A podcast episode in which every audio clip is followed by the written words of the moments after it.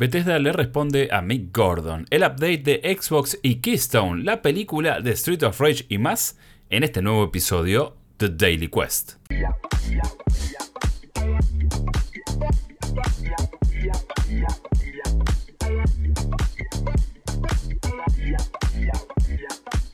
¿Qué tal? ¿Cómo estás? Mi nombre es Jeremías Curchi, también conocido como Chopper, y este es un nuevo episodio de Daily Quest, el podcast diario de noticias de New Game Plus.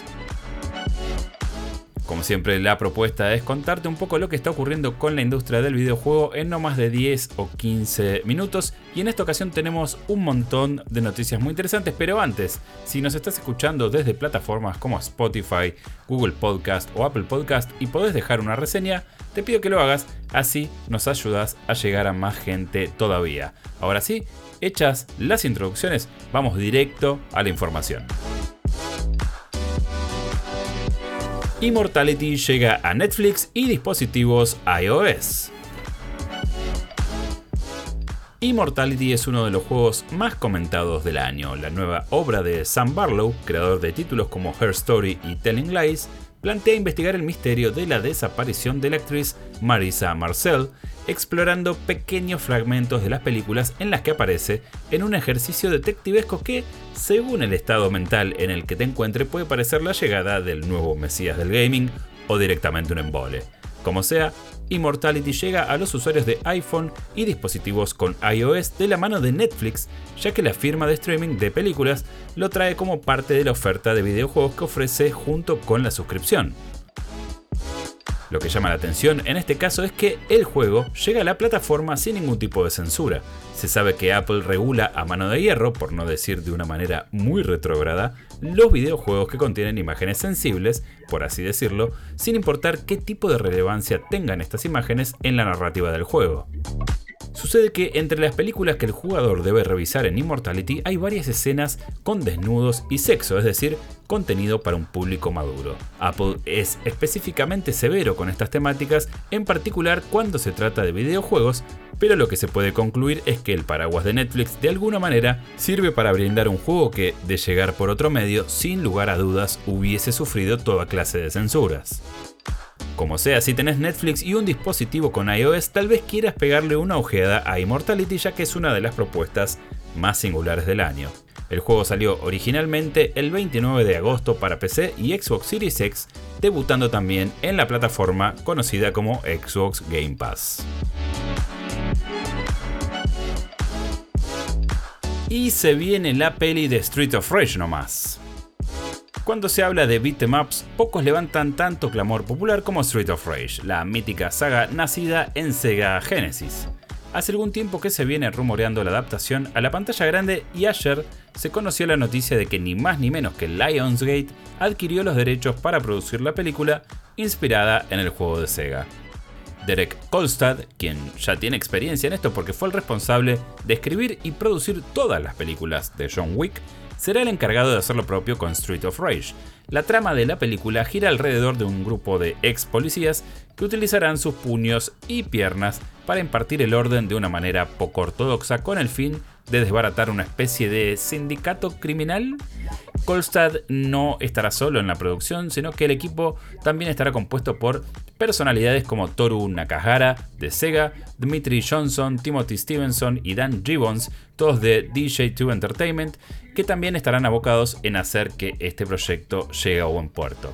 Nakahara por su parte ya tiene mucho crédito, ya que desde Sega fue el encargado de materializar las dos películas de Sonic, las cuales han supuesto un auténtico éxito de taquilla para la empresa. Al respecto, Kolstad también hizo sus declaraciones y se mostró muy entusiasmado, y cito textual. Quise hacer una película de Street of Rage desde mis 12 años de edad. Se convirtió en el proyecto de mis sueños y ahora será realidad junto a un equipo soñado. Mi yo de 10 años todavía no lo puede creer.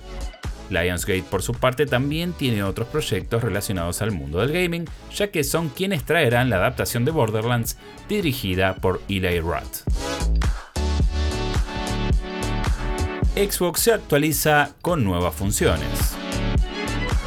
Como suele ser costumbre, llega la actualización de noviembre para el sistema operativo de consolas Xbox. Microsoft continúa con el camino de ir expandiendo y mejorando la calidad de vida de los usuarios a través de diversas opciones que antes de salir al público, como en este caso, han pasado por meses de pruebas y feedback con aquellos que se encuentran registrados en el programa de Xbox Insider, el cual te recomiendo que pruebes, por lo menos para no solamente ver qué se viene en el sistema operativo, sino que a veces incluso podés probar juegos.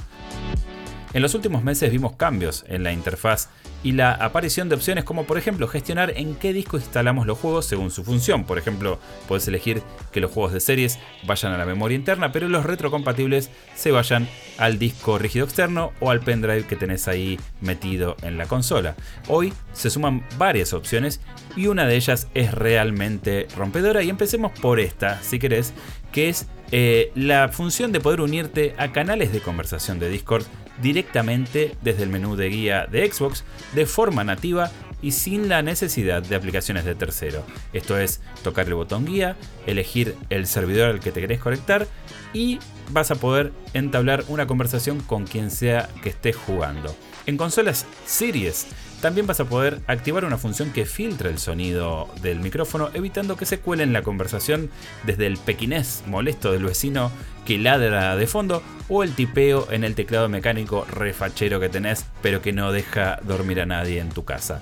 En la tienda también vas a tener opciones, por ejemplo, para agregar una lista de deseos de los juegos que te interesen en condición de comprar como regalo, junto con un sistema nuevo de notificaciones que te permite mostrarle a tus amigos la lista de los juegos que quisieras tener a ver si alguno se copa y te lo regala. Esta función está directamente relacionada con la llegada de las fiestas eh, que se vienen dentro de poco y que obviamente van a ser un festín de regalos digitales.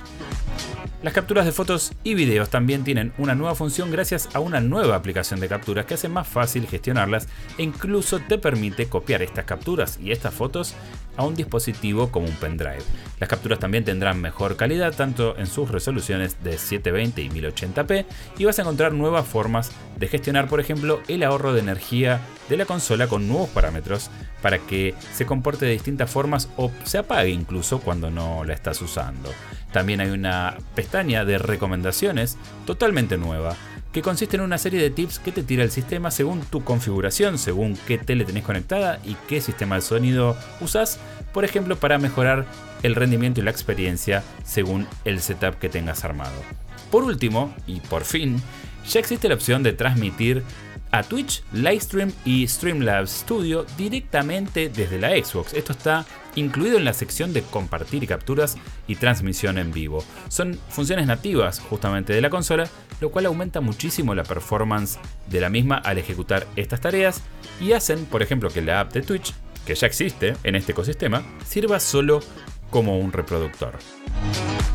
Y tengo un bonus round para el segmento de Xbox porque vamos a hablar de Keystone.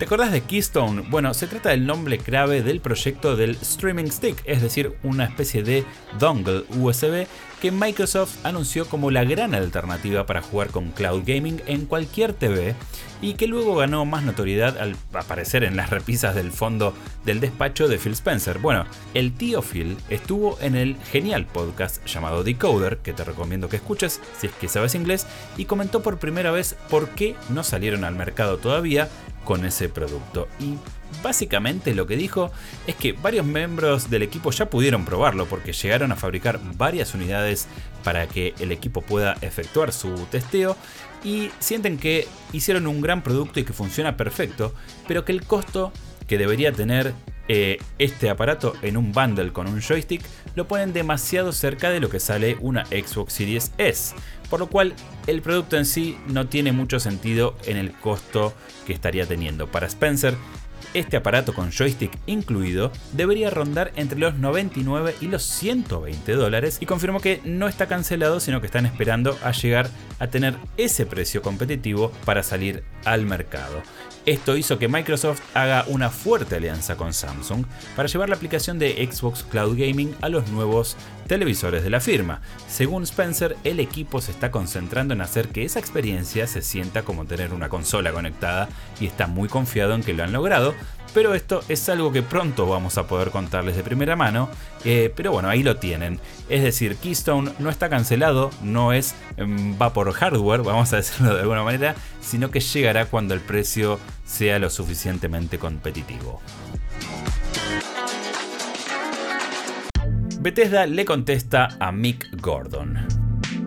¿Pensaron que se terminaba la novela? Bueno, olvídense porque después de la carta abierta de Mick Gordon en la que llamó a su comunidad a boicotear a Bethesda, a quienes acusó de un pobre manejo de proyecto, de tóxicos y de cruncheros, llega el turno de la réplica por parte de la compañía recientemente adquirida por Microsoft. Y era lógico porque las acusaciones de Mick, sustentadas por supuestas capturas de chats y mails, fueron muy pesadas.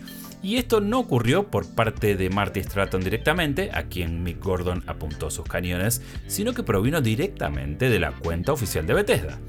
Dijo que la nota de Gordon es injusta y solo cuenta un lado de la historia de la relación profesional entre ambas partes, además de haber caído en una caracterización y representación errónea en sus acusaciones, comentando que cuentan con una documentación muy detallada y extensa para desactivar justamente los dichos de Gordon. Y cito, el reciente posteo realizado por Mick Gordon caracteriza y representa erróneamente al equipo en ID Software, el desarrollo de Doom Eternal, a Marty Stratton y a Chad Mossholder con una narrativa parcial e injusta de lo que es una relación profesional irreparable. Es lo que postearon una foto, un cartel negro enorme desde la cuenta de Twitter de Bethesda.